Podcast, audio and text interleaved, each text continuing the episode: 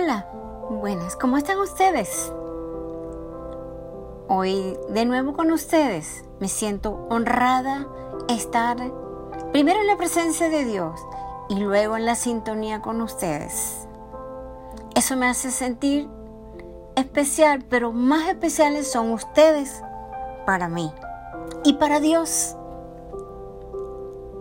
Damos gracias al Señor. El mensaje de hoy es ¿por qué es abominación para Dios la blasfemia contra el Espíritu Santo y el orgullo? ¿Cuántos de ustedes saben que en el mundo hay tanta gente orgullosa y blasfemando contra otras personas? La familia, los amigos, el vecino, etcétera, etcétera. Pues eso es abominación para Dios. Mateo 12 de, del 22 al 37, un poco largo. Le voy a hacer unos extractos nada más. Y usted búsquelo en su casa, en su comodidad. Y dése cuenta por usted mismo lo que Dios habla en contra de la blasfemia del Espíritu Santo primero. Dice, entonces fue traído a él un endemoniado, ciego y mudo, y lo sanó, de tal manera que el ciego y mudo veía y hablaba. ¿Qué les parece? Tremendo milagro, ¿no? Y toda la gente estaba atónita y decía, ¿será este aquel hijo de David? Mas los fariseos, al oírlo, decían, este no echa fuera los demonios, sino por Bersebú, príncipe de los demonios. O sea, catalogaban a, a, Jesús como un demonio, al mismo Dios. Sabiendo Jesús los pensamientos de ellos, les dijo, todo reino dividido contra sí mismo es asolado, y toda ciudad o casa dividida contra sí misma no permanecerá. Porque, ¿cómo puedes alguno entrar en la casa del hombre fuerte y saquear sus bienes si primero no lo ata? Y entonces podrá saquear su casa. El que no es conmigo, contra mí es. Y el que es conmigo, no recoge, desparrama. ¡Wow!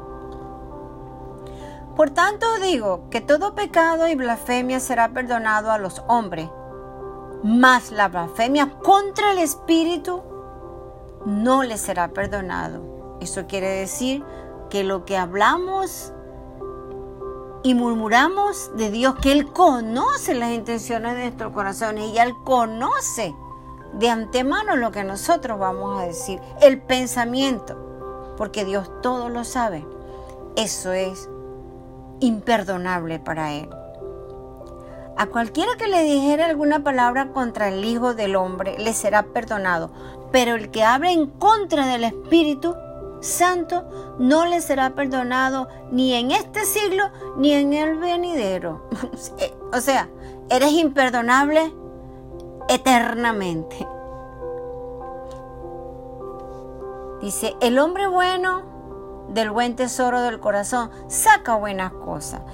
El hombre malo del mal tesoro del corazón, saca malas cosas. Eso es una gran verdad. El concepto de blasfemia contra el Espíritu Santo se menciona en Marcos 3, 22, 30 también. Donde él hablaba eso, que era abominación, porque el Señor pasaba y sanaba y él hablaba su, en parábola. Dice, esto no es, este, este no echa fuera los demonios, sino por Bezeú, príncipe de los demonios. Mateo 12, 24, como se los leí. Entonces, el término de blasfemia puede definirse generalmente como irreverencia desafiante. Oh, wow. El término, el término se puede aplicar a pecados tales como maldecir a Dios o decir cosas intencionalmente desagradantes relacionadas con Dios. Nosotros tenemos que cuidarnos a diario lo que nosotros hablamos. Muchas cosas que salen de nuestras bocas a veces yo lo he escuchado y creo que usted también lo ha escuchado. Que hablan cosas negativas de Dios.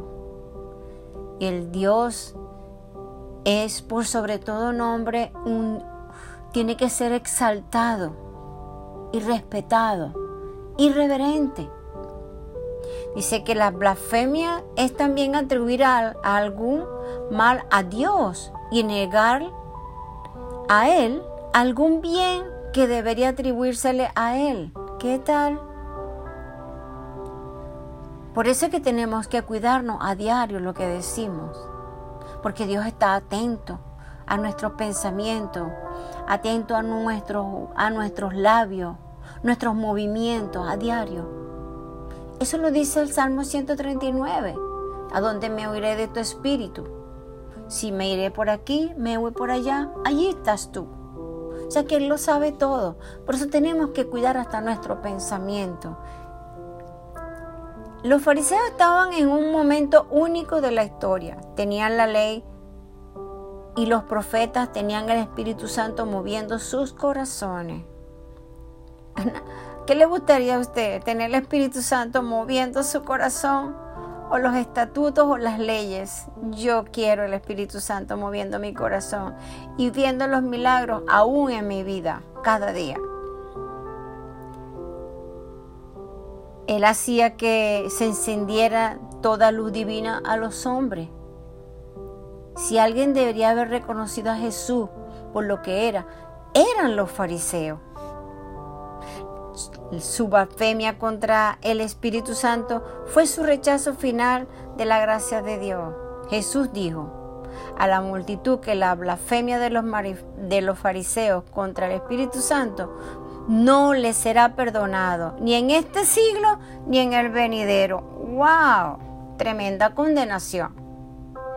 Nos atamos muchas veces con los dichos o los pensamientos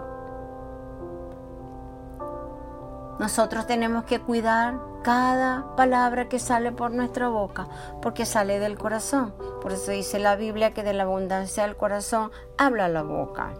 El amor de Dios es evidente porque de tal manera Él amó al mundo que ha dado a su Hijo unigénito para que todo aquel que en Él cree no se pierda, más tenga vida eterna.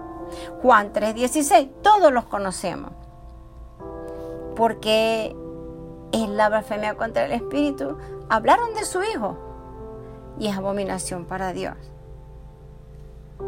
Tenemos que cuidar nuestros dichos, tenemos que cuidar lo que pensamos. Dice Marcos 7, 22, 23, avaricias, maldades, engaños, sensualidad, envidia, calumnia, orgullo, insensatez. Todas estas maldades de adentro salen y contaminan al hombre. ¿Cómo les parece? ¿Cómo les parece? Dios es demasiado hermoso. La otra cosa que Dios, y es abominación para Dios también, es el orgullo. ¿Hay algún rasgo más engañoso? ¿Hay algún vicio más fácil de ver en los demás?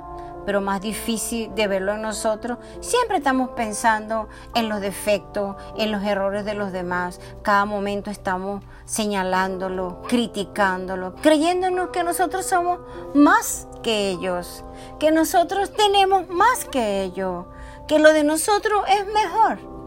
Y resulta que nadie es mayor ni mejor que Dios.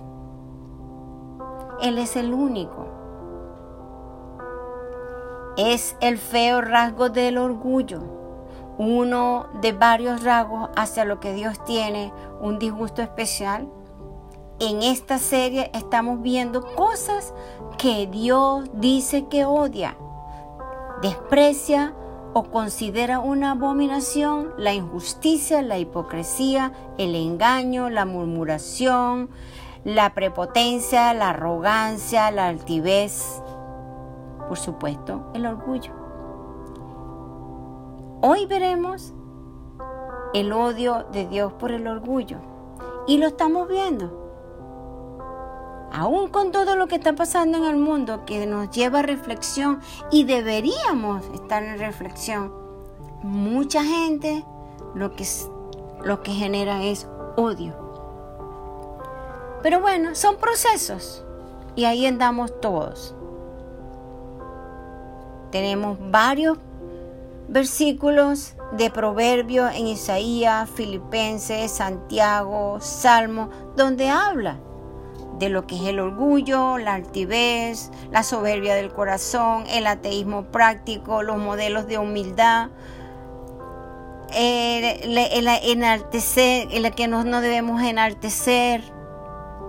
¿Y sabe lo que Dios exalta y le encanta del ser humano y de sus hijos? Es la humildad. Muchas veces confundimos la, humildad con otras cosas. Resulta que la humildad es tener un corazón como lo tenía Dios, lo tenía David para Dios, un corazón conforme al de Dios, transparente, con un amor eterno como Él lo tiene, un amor ágape, un amor incondicional. En este día, usted que está allí, todos tenemos un poquito de cada cosa, pero qué bueno cuando vamos a la palabra y esto nos lleva a reflexión para que nos limpiemos. Póngase cuenta con Dios. Hable con Él y dígale, Señor, no quiero tener orgullo, no quiero ser altivo, no quiero ser soberbia, no quiero ser soberbio. Quiero ser humilde, Padre. Hazme como tú, a tu imagen, porque Él nos hizo a su imagen. Entonces apliquemos lo que dice la palabra. Vaya, acuda a Él. Limpiémonos de aquello que no le agrada y que es abominación para Dios. Damos gracias al Señor. Dios les bendiga. Amén.